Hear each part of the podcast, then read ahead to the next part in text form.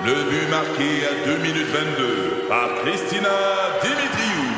Avec l'aide de Sebastiano Brunet, Lucie Beaulieu, Tarek Malki, Jenny Agostino, Edith Chen, Emmanuel Jean-Pierre. Au hockey, comme en immobilier, pour réussir, ça prend toute une équipe. Et avec vos 5000 courtiers Remax, la force du réseau roule pour vous. Remax est heureuse de s'associer à Martin McGuire et Danny Dubé pour vous présenter le tout nouveau balado Bon Match. C'est 23. Bienvenue à Virage. Voici Daniel Boudreau. Bienvenue à Virage, le podcast euh, Virage, euh, le podcast numéro 9 euh, déjà. Ça va très très vite. Dans un instant, on va parler avec Marc Bouchard. Euh, plusieurs petits sujets à jaser avec lui. Il a fait des voyages et tout, alors on va lui parler aussi un peu d'actualité automobile, bien sûr, parce qu'il y en a quand même pas mal là, dans l'industrie automobile. Peut-être un nouveau Santa Fe qu'on vient de voir euh, en primeur le 2024 qui risque de faire jaser. Tesla, encore une fois aux États-Unis, cette fois, baisse pour la sixième fois cette année ses prix. Ouf! Ça veut dire quoi, ça? On va essayer d'en parler également avec Marc. Mais avant, je veux vous parler de l'essai de la semaine, mon Land Rover Defender. Ben oui, Defender. On revient avec un Defender et on lâche pas du côté de Land Rover parce que c'est la sommité du véhicule hors route. C'est un icône, évidemment. Il a vu le jour en 1947 en véhicule concept, sorti en 1948. Pourquoi? Parce que Land Rover, puis c'est le fun de la façon que ça s'est passé, c'est que Land Rover a vu que, bon, la Deuxième Guerre mondiale, euh, mondiale oui, vient de se terminer en 1945. Puis, euh, quand la guerre est finie, ça veut dire qu'il y a des surplus d'armées. Hein? Des surplus d'armées dans, dans, dans, toutes sortes de domaines. Et euh, il y avait des Jeep Willis en grand nombre. Puis Land Rover ont décidé d'en acheter. Puis de travailler un petit peu avec ça. Jouer un peu avec. Fait qu'en 47, ils ont sorti un véhicule concept, le Defender. Puis ils ont sorti un véhicule en 48. Donc, on comprend que c'est sur une base de Jeep Willis qu'on a transformé ce véhicule-là en véhicule hors route, euh, fait pratiquement, c'est un véhicule de guerre, mais fait pour la route normale, avec des caractéristiques un peu particulières, euh, comme la conduite centrale, parce qu'on s'est dit, on va pouvoir le vendre n'importe où. Pas de conduite à gauche, pas de conduite à droite, mais euh, dans les faits, ben, c'était pas tellement pratique. Mais bon, c'est un véhicule hyper robuste. Alors, on a décidé, bien sûr, qu'on voulait faire un véhicule hors route avec ça. Donc, on a dit, c'est pas grave, on va y aller de même. Mais euh, ça n'a pas duré tellement longtemps. Le succès n'était pas vraiment là. Il n'y avait pas vraiment de performance non plus. Si je ne me trompe pas, je pense pas que c'est 0-100. Je pense que c'est 0 euh, quart de mille. C'est en 42 secondes, quelque chose. Une éternité. C'est pas très performant. Mais bref, on a abandonné le projet. En 83, on est arrivé avec la série 1, le vrai, celui qui a fait la renommée de Land Rover. Série 1 en 90. 90 à 2007, série 2. Euh, 2007 à 2016, série 3. Euh, toujours avec des appellations euh, où on utilise euh, les termes de 90, 110 et 130 pour les dimensions de véhicules. On a gardé ça en 2023. Donc, on a un 90 qui est un deux portes, un 110 et un 130. Donc, le 130, c'est la version 7 passagers, même 8 passagers. Euh, 110, c'est 5 passagers ou 6 passagers selon euh, la configuration. Je pense que le petit siège du milieu ou la console centrale peut faire un siège d'appoint. Bref, je ne m'avancerai pas là, mais euh, ça reste que c'est quand même, disons que le 110, c'est un 5 passagers, mais le 130, c'est un 8 euh, passagers. Euh, Qu'est-ce qu'on a fait euh, cette année comme, euh, véhicule? Bien, c'est, euh, un véhicule de luxe, hein, c'est un véhicule que je conduis, euh, quand même 138 000 On a quand même voulu garder toutes les propriétés hors route euh, du véhicule. C'est la base de Land Rover, c'est, le- c'est l'essence même du Defender. Alors, euh, on, a, on a construit euh, les trois dimensions. Et on a aussi utilisé un choix de moteur. Donc, un 4 cylindres, un 6 cylindres, un 8 cylindres. Donc déjà là, trois dimensions de véhicule, trois choix de motorisation, des versions, ça en fait euh, pas à peu près. Et on a même des éditions spéciales au travers de tout ça. Alors, euh, ils ont vraiment fait tout un travail pour ne pas dire qu'on a tout mis nos billes dans le Defender. Euh, au niveau du style, il est extraordinairement beau, la portion avant. L'arrière surtout, les feux arrière carrés, vraiment très bien. À l'arrière, justement, c'est pas un haillon, c'est une porte. Une porte qui ouvre de gauche à droite. Donc, il faut faire attention à ça. C'est, pratique un haillon, mais la porte qui ouvre, dans certaines situations, ça peut être un peu encombrant. Alors ça, c'est à, faire attention. On a gardé même les petites vitres de toit en haut. Euh, toit panoramique, bien sûr, différentes configurations de toit aussi. Alors, euh, tout ce qu'on peut euh, imaginer est là, et surtout dans le système de quatre roues motrices, parce qu'on a une suspension adaptative, suspension à l'air qui monte, qui descend. On peut même le faire de l'arrière. Si on a des objets trop lourds et qu'on ne veut pas les soulever trop haut, on peut abaisser la suspension mes objets à l'intérieur. Si elle est trop lourd, justement, on peut la relever pour euh, corriger l'assiette à l'arrière. Vraiment très bien fait. La version V8 que je conduis, c'est 518 chevaux. Donc, c'est beaucoup de performance, un son moteur extraordinaire. Et c'est la l'insonorisation et la douceur de roulement qui m'a le plus surpris de ce véhicule-là parce que, vous savez, un véhicule comme ça, euh, qui a un gros moteur, normalement, c'est pas vraiment.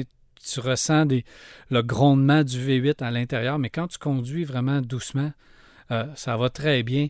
Euh, très stable sur la route également. bon, les, systèmes de conduite en route, il y en a à l'infini à l'intérieur du véhicule. bien sûr, il y a des systèmes de caméra également. Gestion du couple par roue. Là.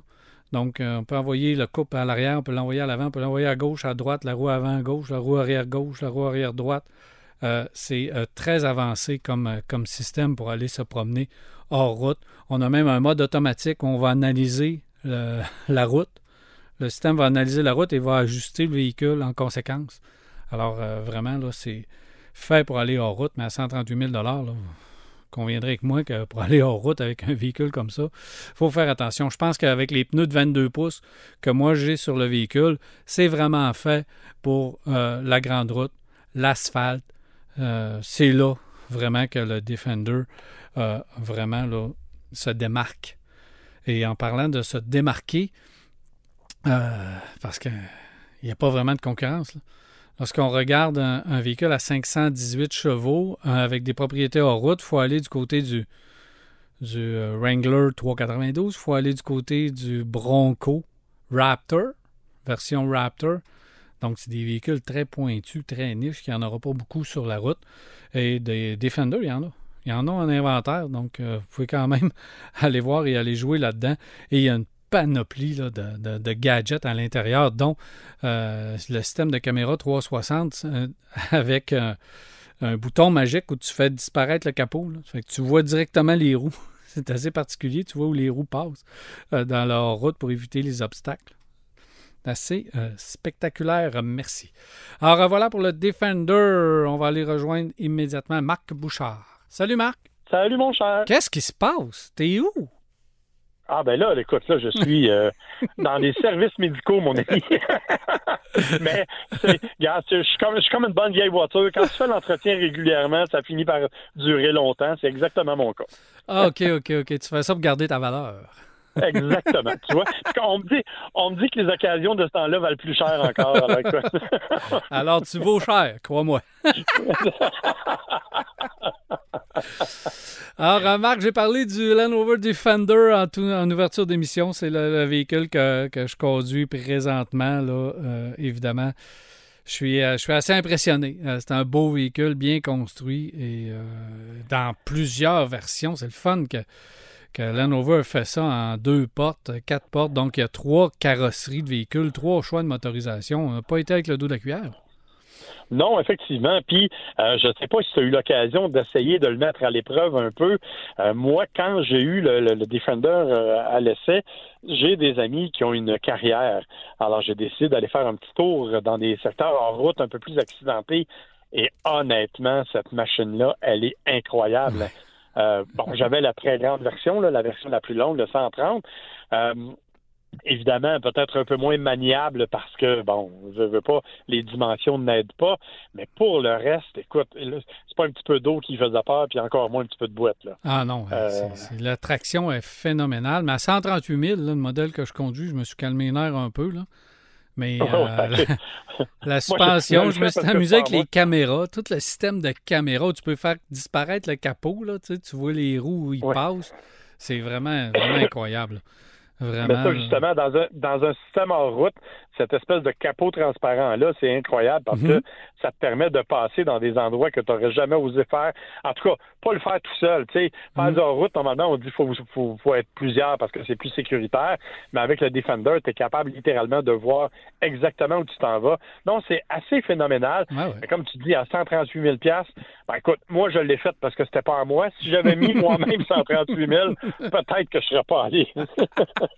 Je comprends ça. Moi non plus. Alors, euh, non, c'est un- c'est une belle affaire. Là. Puis on a, on a quitté le châssis à échelle. Puis on est rendu avec un monocoque en aluminium. Alors, euh, vraiment, là, je pense que ça va être durable. Mais, tu sais, je parlais que, tu sais, il n'y a pas de concurrent. Moi, je vois le 392, euh, pour la version V8, là, je vois le 392 euh, Wrangler puis le, le- le Raptor, Ford euh, Bronco Raptor. Ben, c'est pas mal les seuls, en fait. Il n'y a pas grand-chose Il y a d'autre. là. Il y a déjà eu, rappelle-toi, le classe G chez Mercedes euh, dans sa version AMG, mais il était le double du prix. Ben oui. Euh, écoute, c'est 260 000. Fait que, tu sais, c'est- c'est- on n'était pas dans le même monde non plus. Non. Puis, si tu regardes, même du côté de chez Land Rover, il y a d'autres véhicules qui sont extrêmement performants. Moi, je conduis cette semaine le gros Range Rover euh, Long Wheelbase, là. Euh, mais on est dans un autre monde. on est dans quelque chose de super luxueux. C'est puissant. Écoute, j'ai 523 chevaux sous le capot. C'est ultra puissant.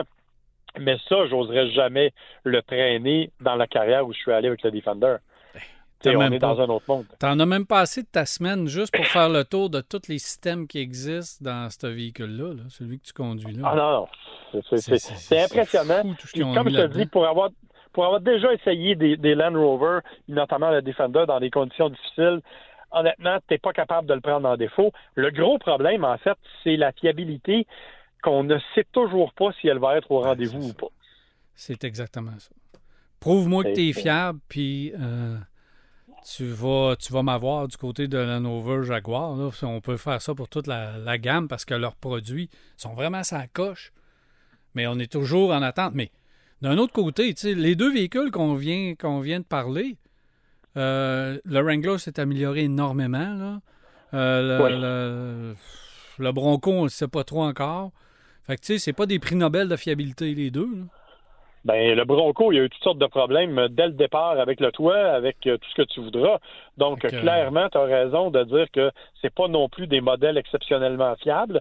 Euh, sauf que, bon, la différence, on se dit peut-être que c'est plus facile, moins coûteux d'entretien parce que c'est des marques un peu plus grand public. C'est peut-être plus facile d'aller chez un concessionnaire Ford que de se trouver un concessionnaire Land Rover. Ben, il y en a un à Québec, il y en a un à Montréal, là, c'est à peu près tout. Là, tu sais. Ben, une nouvelle mouture du Wrangler, par exemple. Euh, euh, je- moi, j'ai rien entendu. Depuis qu'on l'a changé, là, ça fait, ça fait plusieurs années, il faut être honnête. Là, moi, j'entends rien sur ce véhicule-là. Non, Je pense qu'il est vraiment à poids. 3, mais le vraiment à 392, c'est un caprice. Là. Euh, Ah oui, Moi, j'ai con- conduit le 392, puis ça vient avec un certificat d'hypothèque pour être sûr de payer l'essence. là. ouais, ouais, mais on n'est pas dans le même niveau de luxe non plus. là. Mais il coûtait combien, Non. celui que tu as Je sais, je l'ai essayé, celui que tu as amené. euh, je- 103 000. 103. cent- ouais, c'est c'est 35 000 de plus quand même pour le, le Defender. Ouais. Mais on va chercher du luxe ailleurs, là, on est ailleurs. C'est Oh, pas tout à fait le même type de, de véhicule. Et puis avant de com- commencer à tes affaires, parce que tu en as, t'en as long, en long et en large à nous dire, euh, je vais faire le parallèle avec le Defender et la photo que j'ai vue du nouveau, euh, ben, je pense que c'est une photo espion, du nouveau Santa Fe 2024. Je sais pas si tu as eu la chance de voir ça, toi. Ben, j'ai vu ce qui semblait être. Je sais pas si c'est un rendering ou si Ouais. c'est. c'est- Je sais pas. Hmm. Mais je trouvais qu'il était euh, très agressif, puis ça m'étonne. Hey, c'est que- carré. Ben, il, euh, il ressemble au Defender. Oui, mais avec un devant plus carré encore, l'arrière est presque copié-collé. Ah, C'est ça qui, ça qui m'étonne parce que Hyundai, et ils, sont, ils viennent de présenter des nouveaux modèles, le nouveau Kona, la nouvelle Elantra, l'Elantra N qui a été présentée il y a quelques heures à peine à Shanghai, alors qu'on est tout en raffinement dans la partie avant, on aplatit le capot, on est dans quelque chose de beaucoup plus léger. Ça m'a un peu surpris de voir qu'on prenait une direction complètement opposée avec le Santa Fe. Ben, une copie de. Ben, il y, a- deux, trois affaires, là. Parce que, d'abord, oui, tu as raison. On ne sait pas si c'est la version de production ou c'est une. Ça semble être une photo espion du modèle coréen. Ouais. Mais là, on a, on a affaire à, à un véhicule extrêmement carré à la Land Rover. Et euh, quand tu regardes, toi, tu as parlé de l'Elantra, là, je ne sais pas si tu as eu la chance de la regarder un petit peu de plus près. Euh, ça, c'est du côté dont on a comme, entre guillemets, on s'est inspiré de, de Land Rover pour le Santa Fe. Puis tu regardes l'Elantra, puis tu regardes les roues, c'est les roues de, d'Alfa Romeo. Oui, c'est des roues de quadrifolio. Ouais, c'est ça, les roues Des rondes. ouais, c'est des roues de quadrifolio, ça a quasiment l'air d'un trèfle, ils sont, effectivement. sont un peu plus ovales que rondes, là, donc on les a quand même modifiées, mais c'est très beau, là, c'est très réussi sur l'Elantra. Wow. Alors, euh, Ouais. j'ai- Hyundai, là, ils vont à une vitesse. euh, C'est complètement fou à quelle vitesse Hyundai renouvelle ses designs, renouvelle ses technologies. Ça n'a aucun sens. Euh, c'est fort dur à suivre, littéralement. hey, mais ça, ça se peut pas. Alors, euh, il y a d'autres, Euh. j'ai d'autres nouvelles. Je veux te parler de, de pas si tu as vu passer ça, là. Tesla qui a encore coupé le prix aux États-Unis. Ouais, mais pas au Canada. Non, pas encore. Mais ça suit. Euh, non. Mais, c'est la- mais attention, c'est la deuxième fois qu'ils coupent aux États-Unis, puis ils n'ont pas coupé deux fois au Canada. Ben, ils Euh, sont donc, rendus ça- aux États-Unis depuis le début de l'année six fois. Ouais. Hey, moi, là, si je m'étais acheté une Tesla en décembre, là, C'est sûr que t'es t'es pas content. là? Modèle X, c'est 15 000. là. Tu sais, c'est pas des affaires de modèle 3, 1000 piastres. Tu sais, il y a des, y a des différents, il y a des différences là, selon les modèles. là. Mais ça peut aller jusqu'à 15 000 de, de, de différence. Là. Puis depuis le énorme. début de l'année, euh, ça peut atteindre euh, peut-être 30 000 sur un modèle euh, S ou X. c'est, c'est, ça n'a pas de bon sens. Mais, C'est, c'est, je sais pas comment ils peuvent justifier ça. Je comprends qu'ils veulent faire ça. Remarque que le bon côté, c'est que ça a forcé les autres à faire la même chose. Ford a baissé un peu son Mac E. Euh, Il y en a d'autres qui ont baissé leur, leur- leur prix aussi. On va souhaiter que ça se ça devienne contagieux chez tout le monde. Mais- Mais, six On fois est- dans la même année. On est-tu d'accord que le- tu sais, ça, là, ça amène une réflexion sur toute l'électrification. là. C'est une Ah oui. bulle gonflée, là. C'est gonflé Ben, c'est à l'hélium, cette affaire-là. là. On s'entend-tu que si on fait comme premier geste, parce que là, là, Tesla fait. Là, on commence à voir l'envers de la médaille là, de Tesla, là, Marc. On commence Ouais. à voir l'envers de la médaille. On n'avait que des produits en demande. Là, les produits sont plus en demande. Euh, on avait, on augmentait les prix. Tu te souviens que quand les produits étaient très en demande, on augmentait les prix, on augmentait les prix, on se foutait de tout, on disait, ouais, on n'a pas de bon sens. Puis là, les produits sont moins en demande, on coupe les prix. Si on coupe les prix, c'est que, euh, et c'est le premier geste qu'on fait, c'est qu'on a de la marge de manœuvre. On n'annonce pas nos véhicules à la TV, là. Non. On n'a pas de campagne de marketing, on ne fait pas aucune annonce, on coupe les prix. C'est... Écoute, je comprends pas la thé- Les autres, ils disent oui, bon, on a absorbé les coûts de, de- les premiers coûts de développement, donc on est capable d'offrir un peu mieux. Puis bon, oui, il y a une certaine explication logique là-dedans, là, mais tu as raison de dire que euh, c'est surtout, je pense, parce qu'on veut essayer de couper l'herbe sous le pied de la concurrence. Euh, il y a de plus en plus de modèles qui sont offerts par les autres. Et Tesla a beau continuer d'être le numéro un pour le moment dans les ventes. Euh, c'est sûr qu'en termes de volume, les autres sont de plus en plus nombreux et ça va finir par leur faire mal. là. Ben oui. Puis on voit leur stratégie, c'est pas très, très, simple. Leur stratégie, c'est de couper les. C'est ça. Ben, pour le moment. Mais on va voir. À un moment donné, il va falloir qu'ils renouvellent le, ca- le, le- le véhicule aussi. Là. Puis tu sais, ça, ça prend de l'argent pour renouveler un véhicule. Tu peux pas juste décider demain matin que tu vas garder le même char pendant 15 ans. Ça marche avec le Toyota Tacoma, mais ça marchera pas nécessairement avec une voiture électrique. là, Le. Forerunner, ça marche. Le Tacoma, ça marche. Mais euh, Ouais, Tesla, ben là, c'est parce que les autres modèles arrivent, ils sont tellement beaux. Tu sais, la berline, là, chez la i4, chez BM, c'est quelque chose. Et tout ce qui s'en vient comme, euh, comme véhicule électrique, on va devoir s'ajuster. Fait que là, présentement, mais c'est ça. L'industrie automobile commence à vouloir copier le modèle Tesla parce qu'on a envie Tesla de posséder puis de pas avoir de concessionnaire puis d'intermédiaire puis de vente directe puis d'avoir un seul point de vente, mais c'est même pas un vrai point de vente, mais un seul point de service par région. Le modèle est le modèle fait l'envie de toute l'industrie automobile. Mais Ben oui. on avait vu juste un côté, on avait vu juste une, euh, une gestion de la demande. Là, on commence à gérer l'offre. Et là, on voit que la seule gestion de l'offre qu'on est capable de faire pour l'instant, c'est de couper les prix. Ouais, ben éventuellement, la- ça va être la différence avec les, les, les marques, je dirais, plus communes, qui ont des infrastructures qui vont être nécessairement euh, plus faciles à manier au niveau de, de coupure de, de tu parlais de publicité, par exemple, ou de trucs comme ça, donc on va pouvoir aller chercher un peu de revenus là-dessus sans toucher au prix euh, au niveau des marques traditionnelles. Ouais. Mais Tesla, Tesla n'a pas d'autre choix. Là. Tesla fait pas de marketing, Tesla n'a pas de département de relations publiques, Tesla a Pas de vendeur. rien. Tu peux Non, pas il n'y vendre? a pas de vendeur, il n'y a pas d'infrastructure ou très peu qui, qui lui appartient. Euh, la, la- la seule possibilité, c'est de couper. Soit tu coupes de la main-d'œuvre, soit tu coupes des prix. là. T'as pas Exact. le choix. là. Et voilà. Fait que, euh, puis là, on construit. On construit plutôt des usines et tout. Mais bref, ça va être, euh, va être intéressant à suivre, euh, ce modèle-là. Et tu dis qu'on renouvelle nos voitures. On a commencé à avoir, j'ai vu des, une Model 3 avec de nouvelles lumières. là. Euh, Oui. un, peu, ca- un peu cachées. Là. Je pense que tu as, dû voir passer ça. Là. Ouais, ben ça aussi, là, c'est. Mais c'est très, souvent, très, très minime. Ben, puis le problème chez Tesla, c'est que tu sais comme moi qu'on voit souvent plein de développements, tu sais, mais que à un moment donné, il va falloir que Ça vienne sur la route pour vrai, là. Ça aboutit pas. Le Cybertruck, tu penses pas au Cybertruck quand tu dis ça? Non, non, ça, ça, j'y crois plus, ça. Cybertruck. Ça, puis la fée des dents, moi, c'est pareil, là. Je veux dire, c'est. c'est... Ben là, moi, j'en avais des 5 piastres en dessous de mon oreille. Ouais, moi aussi, mais ma mère me l'a rappelé quand j'étais adulte, c'est ce que je te dis? Ah. Bri- Briseuse de rêve. Euh, Marc, euh, euh, ça fait longtemps que je t'ai vu. Tu étais parti. puis, euh, je pensais même que tu étais parti cette semaine. J'étais surpris Ben d'apprendre d'apprendre que tu étais là. Non, c'est la semaine passée que je, je me suis déplacé jusqu'en Italie, mon cher. Wow! Euh, ouais, et, et honnêtement, j'ai appris pas mal d'affaires que je ne. En fait, que je savais, mais que je ne réalisais pas. Bon. Euh, L'idée, c'est que je suis allé chez Michelin. Euh, Michelin ont des usines à peu près partout dans le monde, dont une en Italie, au nord de l'Italie, dans la région de Cuneo, au Piémont. Là, c'est pas très loin de la France, si tu veux. Là. Et euh, c'est une immense usine. C'est gigantesque. Ça fait 995 000 mètres carrés. C'est un million, un million de mètres carrés, ça, imagine. Wow. C'est- complètement fou. Euh, sauf que, euh, bon, l'idée pour eux, c'était de nous présenter leur plan, si tu veux, de développement durable au niveau des pneus.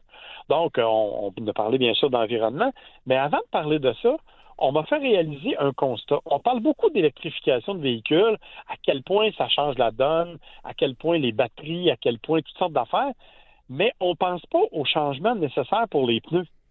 Quand Mhm. tu arrives avec un, un véhicule électrique qui a 400 kilos de batterie, ben faut que tes pneus soient capables de les absorber. Ben oui. Euh, ça, c'est la première chose. Deuxièmement, tu veux des pneus qui vont être à, faible résistance au roulement parce que tu veux pouvoir être capable d'augmenter ton autonomie. Tu sais, tu veux pas que ton pneu pénalise ton, ton- ton autonomie. Mais en même temps, tu veux pas perdre ta friction, évidemment. Mais en même temps, comme tu as une voiture électrique qui fait pas de bruit, ben, il faut que ton roulement de pneus soit silencieux. Parce que sinon, c'est rien que ça que tu entends dans la cabine. Puis une fois tout ça mis en place, faut que tu te rappelles que ta voiture électrique, elle a du couple, comme c'est plus permis au départ. Donc, Mhm. il faut que ta semelle de pneus soit capable de résister à ça. Et ajoute à ça qu'on passe d'une moyenne de ce qui était des 14-15 pouces à des 20, 21, 22 pouces, même dans certains cas. Ben ça. Fait fait l- Mais- Alors, littéralement, tout ce qu'on connaissait au niveau du pneu a été complètement bouleversé par l'arrivée des véhicules électriques. Mais là, OK, un peu. Là. Avant que tu me parles de l'ajustement que les fabricants ont fait, parce que c'est probablement vers là que tu t'en viens. Euh, À partir, oui. là, nous autres, depuis la première voiture électrique, puis si je ne me trompe pas, c'est la Leaf de 2012, il y avait un fabricant de pneus que je ne me souviens pas non plus qui était en dessous, mais on nous avait parlé d'un pneu adapté pour la voiture électrique à faible friction, des pneus... euh, euh, bon, on, on nous a déjà servi cette, cette salade-là. là. Des Absolument. pneus à base précise, de, à faible euh, de, de roulement, puis euh, que de ce genre-là. là.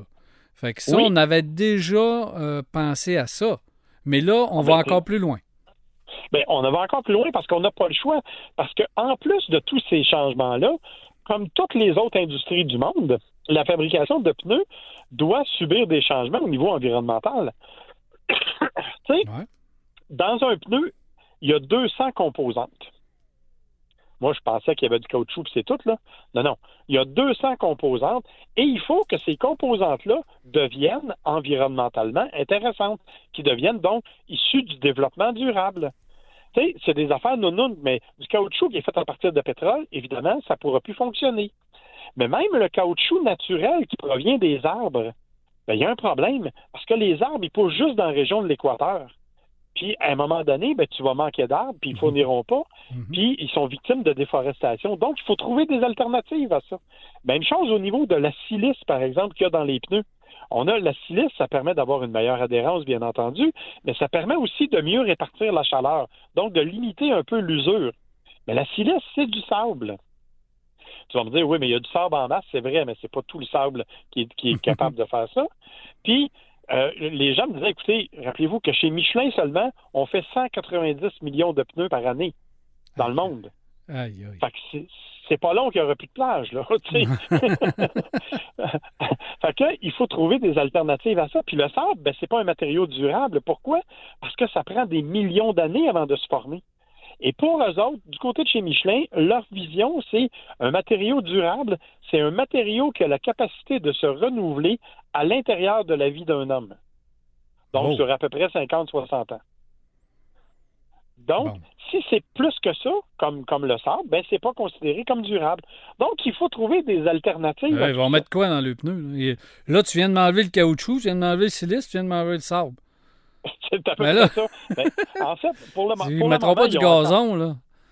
pour le moment, ils ont encore du caoutchouc euh, fabriqué, bien entendu, puis du caoutchouc naturel. Et euh, comme le sable, ils sont en train de le remplacer avec un produit dérivé par le riz.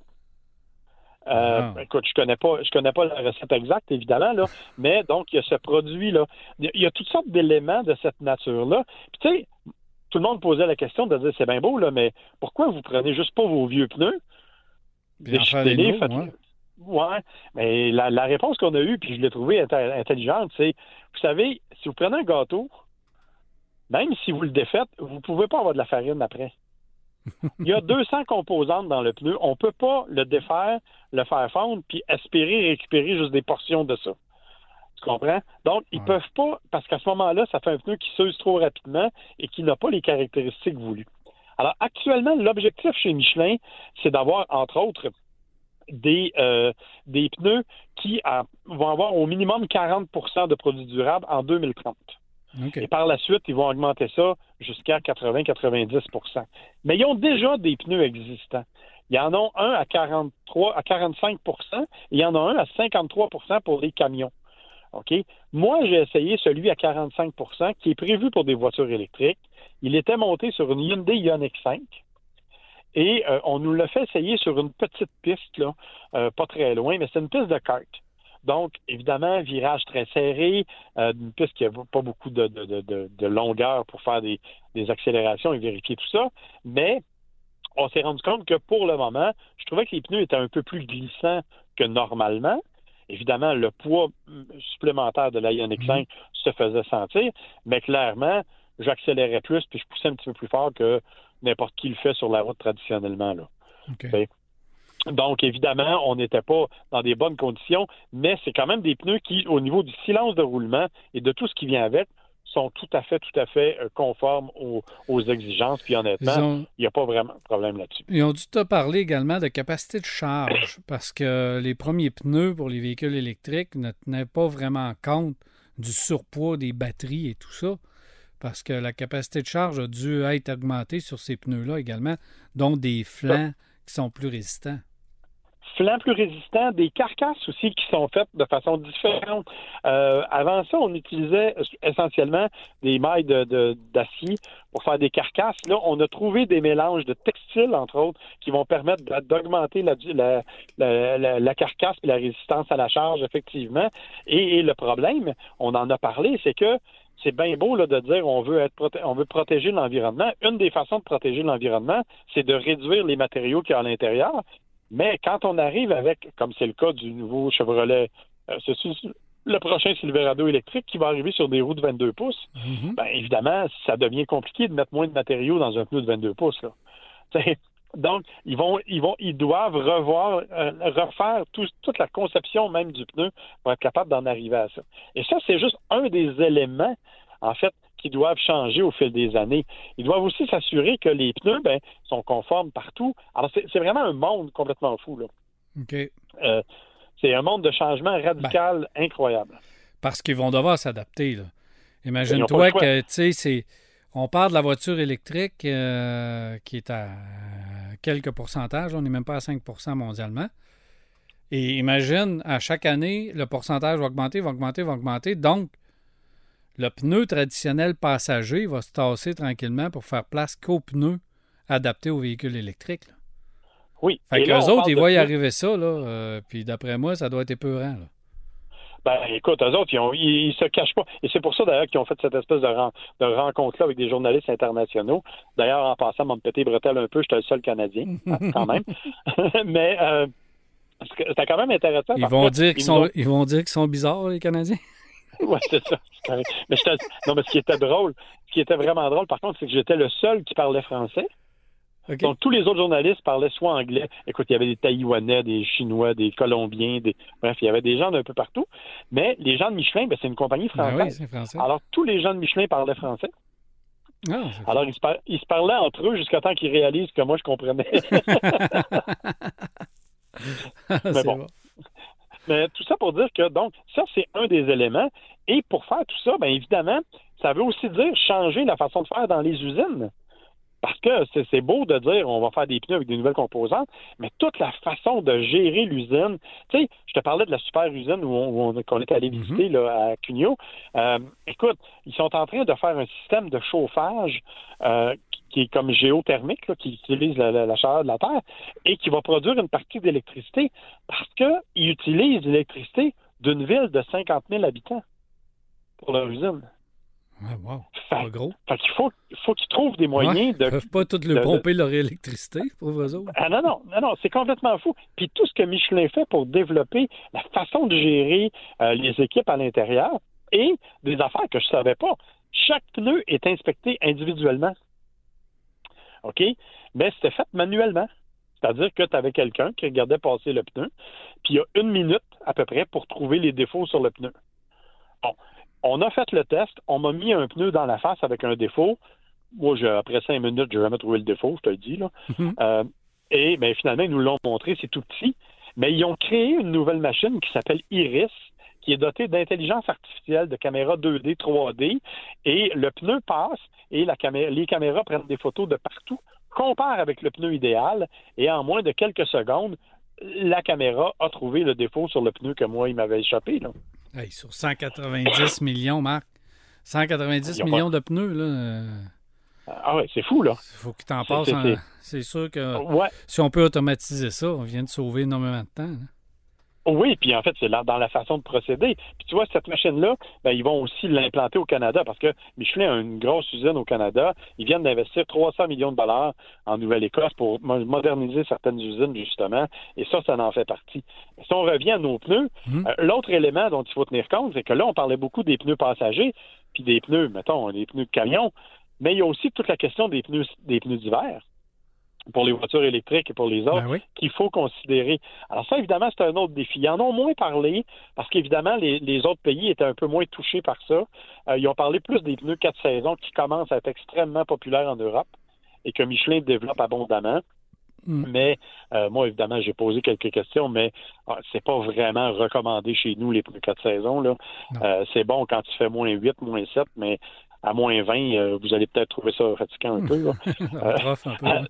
Ouais, c'est ça. Donc, c'est- pas une bonne idée. Et un dernier détail qui m'a franchement impressionné, c'est que Michelin est en train de travailler sur deux choses qu'ils veulent partager avec les autres. La première, c'est une question de réglementation qui va être adoptée en Europe. C'est qu'on dit, c'est beau d'avoir des normes anti-émissions pour les, les véhicules, là, mais quand tu roules, tes pneus aussi font des émissions à cause de l'abrasion. Oh. OK? Et, et les pneus, bon, ça calcule un certain nombre de GES. Et ils- veulent, chez Michelin, ils sont en train de travailler à développer un test uniforme et des normes internationales pour que ces normes de GES-là, avec l'abrasion, soient partout dans le monde.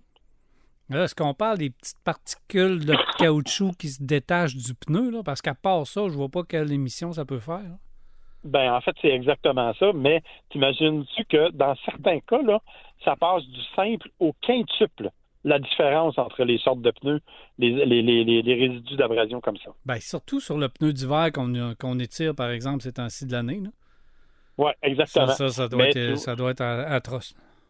Puis il disait que certaines compagnies, c'est vraiment là, comme, mettons qu'il y a 100 de- de- de- d'abrasion, alors que d'autres compagnies sont à peine à 20% Alors c'est vraiment euh, un des éléments. Donc ça, c'est une des normes environnementales qu'ils voudraient faire euh, euh, adopter, mais partout et pour tous les fabricants. Et la deuxième, et ça, j'ai trouvé ça vraiment impressionnant, c'est qu'ils sont en train de développer un algorithme. Et là, je parle bien d'algorithme. Je ne parle pas d'installer des capteurs puis tout. On parle d'un système euh, informatisé seulement de calcul qui te permet de prévoir l'usure des pneus en utilisant les capteurs déjà présents sur la voiture, si tu veux, là, pour calculer la distance et tout, jusqu'à 1 mm près. Donc, à 1 mm près, là, ta voiture pourrait t'envoyer un message pour te dire Hey, le grand, c'est le temps d'aller changer tes pneus, sont usés. Ben là. Et, ben, et ils l'ont fait. Ils ont fait le test actuellement avec des, euh, des taxis en Corée. OK, ils, ont une association avec Hyundai là-bas. Ils ont fait des tests euh, et ils ont été capables non seulement de prévoir à un millimètre près l'usure des pneus, mais ils ont été capables de déterminer en fonction des résultats reçus par la, par, par la voiture, si tu veux, là, ils ont été capables de dire qu'ils avaient changé de chauffeur à certaines dates et que les pneus étaient plus usés à cause de ça.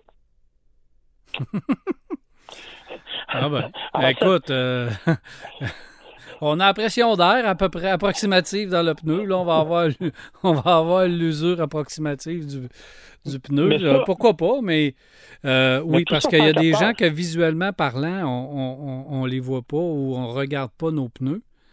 Euh, moi, je Ben pense non. que la pression d'air, c'est l'affaire la plus importante. Mais pourquoi pas le niveau d'usure? Oui, plus j'y pense, puis plus ça peut avoir de sens. Mais ça c'est- c'est- Mais c'est comme toujours, c'est comme le changement d'huile ou ta voiture, ta Honda sont forts là-dessus. Là, c'est, ils n'ont Oui. pas de temps. C'est l'auto elle-même qui te dit quand ton changement d'huile euh, est dû. Mais il reste que tu as toujours le jugement, ton propre jugement qui vient avec ça. là. Quand ça fait 18 mois que tu n'as pas fait de changement d'huile, c'est peut-être le temps d'y aller. Euh, Ouais. que, euh, ça, c'est peut-être la même affaire. là. C'est un petit coup d'œil aux pneus également, pour visuellement parlant. Parce que bien souvent, peut-être qu'il reste encore assez d'épaisseur de semelle, mais qu'on voit que le pneu est craqué ou. Bref, ça a besoin d'une inspection visuelle, mais mais bon, là où on change pas les pneus, euh, parce que nous ici, on, fait changer les pneus d'hiver, pneus d'été, fait qu'on fait les changements deux fois par année, ça fait qu'on on jette un coup d'œil ou un professionnel jette un coup d'œil à nos pneus, fait que ça, ça, ça s'applique un peu moins. Ben, c'est vrai. Donc, tu as raison. Chez nous, c'est moins vrai, mais n'empêche que, effectivement, parce qu'en fait, la, la- la belle notion là-dedans, c'est que tu n'as pas besoin de matériel. C'est déjà, alors, ce qu'on utilise déjà ce qu'il y a dans la Ben voiture. Puis, euh, c'est juste un logiciel que tu peux, avec les nouvelles mises à jour qu'on appelle over the air, là, par la voie des Mhm. airs, c'est super facile de, euh, de, de, de le faire. Donc, c'est vraiment la meilleure solution, à mon avis. En tout cas, je trouve ça intéressant de voir que Michelin, puis ça, c'est un, un truc qu'ils veulent donner à tout le monde. Ils veulent pas le développer pour eux autres. Ils disent, on veut le mettre dans toutes les voitures pour toutes les marques de pneus. Comme ça, on va s'assurer que les pneus vont être sécuritaires pour tout le monde. tu sais. Ben oui, puis pourquoi pas travailler avec un fabricant pour dire on va essayer d'inclure ça dans votre menu, comme on l'a déjà, puis que ça puisse euh, dire à, à- à chaque euh, 20% ou à chaque 10% vos pneus sont à 90 que- On peut euh, ajouter ça dans le menu. On a déjà 50 millions d'affaires pour rien. Fait que pourquoi pas, pourquoi pas ajouter ça? Parce que c'est un élément de sécurité. Un pneu usé est moins efficace, euh, tout simplement. Pour le freinage, l'accélération, la tenue de route, la- la- l'adhérence sur la chaussée, un pneu usé, c'est- c'est- on sait que c'est moins efficace. Fait que pourquoi pas? Exactement. Tu as bien raison, mon cher. Bon, fait que ça, c'était Puis- Michelin. Hein? Y a-tu Ouais, puis en terminant, en terminant, je veux T'as-tu vu Bibenda? Ah, non, oui, mais il même. C'est-tu avait- toi qui t'ont-tu demandé de faire Bibenda? Non, c'est ça, que, c'est ça que tout le monde m'a demandé. Moi, j'aurais dû sortir le costume. Non, mais je suis obligé de te rappeler, par contre, que Michelin, c'est aussi un guide gastronomique, hein. Fait que, évidemment, on a eu un chef étoilé Michelin qui nous a préparé un souper. Arrête Moi, je dis donc. ça, je rien. Ah, Ben oui. ouais. Ouais. Il nous a préparé, entre autres, quoi? des agnolottis. C'est des pâtes farcies au bœuf avec un bouillon de bœuf, selon une recette familiale de sa mère. Et honnêtement, là, je me suis retenu pour pas rester assis à table encore pour en manger d'autres. Ah, ouais. Wow. Oh, c'était vraiment quelque chose. Mais pourquoi Mais ils voilà. sont là-dedans? J'ai de la misère à comprendre euh, Ah, le vieux, lien en- entre le pneu et la, la gastronomie. Ah, écoute, ça, ça fait longtemps, là. Ah Mais ouais. Michelin, ils sont dans toutes sortes d'affaires, hein. Euh, tu serais surpris de savoir tout ce qu'il y a dans Michelin. Euh, dans ton imprimante à la maison, tu as des courroies en caoutchouc, c'est probablement Michelin qui les a faites. Euh, dans une voiture à hydrogène, la membrane qui sert pour le, le, le, le- l'espèce de transfert de, de, de, de chimie entre les deux, c'est Michelin qui l'a développé. Euh, tu vois, dans les dans certaines usines, euh, les convoyeurs, les- ils ont des espèces de supports pour les, les convoyeurs qui ont été développés par Michelin. Et les courroies aussi, sont- les grosses courroies là, qui font euh, en Oui, caoutchouc. oui, mais ils sont vraiment dans plein d'affaires, Michelin. Ah. C'est un énorme groupe. Là. C'est, c'est, euh, écoute, euh, c'est, c'est complètement fou. Mais le guide Michelin, c'est une longue histoire euh, qui, fais- qui disait, ben, on veut marier le, le- la route avec le, euh, le, le, le, le, le pneu, si tu veux, l'espèce de, de, de road trip. Puis euh, ça, ça a fini par avoir des étoiles. Puis le restaurant où on était, en fait, c'était une espèce de cocktail dînatoire que le, le gars nous a fait, mais c'était vraiment un chef. Lui, il a des étoiles depuis 1974. C'est un restaurant familial, puis ils ont des étoiles depuis 1974. Wow. C'est, euh, Ouais. Le maximum, c'est trois. Hein? Trois ou trois, cinq? effectivement. Trois, puis euh, lui, il en avait deux quand même. Ouais, trois, je pense que c'est, dur. C'est dur à voir. Ouais, ouais. Puis en fait, il faut les renouveler régulièrement parce qu'à toutes les fois, les, les gens de Michelin passent dans le grand secret et euh, viennent vous, vous visiter ton restaurant, mais ils te le disent pas. tu sais. OK. Il pourrait pas arriver chez moi là, quand je fais ma lasagne puis me dire que Ben. euh, j'ai deux étoiles, une étoile et demie. Ils Elle est pourraient, bonne, ma que lasagne. chances, tes chances sont minces. Ça, ça vient avec le service aussi. hein. Il n'y a pas juste le, la ouais. Quand tu tires l'assiette sur la table, mange, tiens, quoi. mange ça. Moi, mon étoile. ouais, c'est assez particulier. Ouais. OK. euh, ils n'ont pas parlé, en terminant sur Michelin, d'enlever l'air d'un pneu, ça? Et Ouais. Ils ont parlé chose? de ils ont parlé de Uptis un peu. Euh, mais pour le moment, Uptis, c'est pas un projet qui va être viable. Euh, C'est-à-dire qu'ils vont le faire. Ils, ils sont à l'étude dans différents pays pour différents usages, euh, surtout pour des petits tracteurs, des trucs comme ça. Mhm. Euh, ils nous ont dit qu'il y avait entre autres un corps de police qui était intéressé. Puis j'ai trouvé ça logique. Là. Les policiers qui veulent avoir ça parce qu'ils disent si on est en poursuite avec un gars, il a beau tirer d'un pneu, ils dessouffleront jamais. Ouais, effectivement. mais mais il y a pas pour le moment, il ne voyait pas. Puis j'ai parlé avec le président de Michelin, puis il voyait pas le moment où il pourrait utiliser ça de façon massive avec des voitures. Ils ont fait des tests avec la Chevrolet Bolt entre autres, Ouais. mais ça fait pas partie du plan à terme là, c'est ça. On parle des véhicules, là, génie civil, là, les petits tracteurs, les petites affaires. J'en ai ça. vu. Ben, je sais même pas si c'est Michelin ou une autre marque, là, mais j'en ai vu sur des, des genres de quatre roues, euh, petits véhicules comme ça, là, euh, VTT Ouais. et tout. Là. Mais, Ouais, euh, mais comme- pour la voiture, ça semble être un peu, un peu compliqué.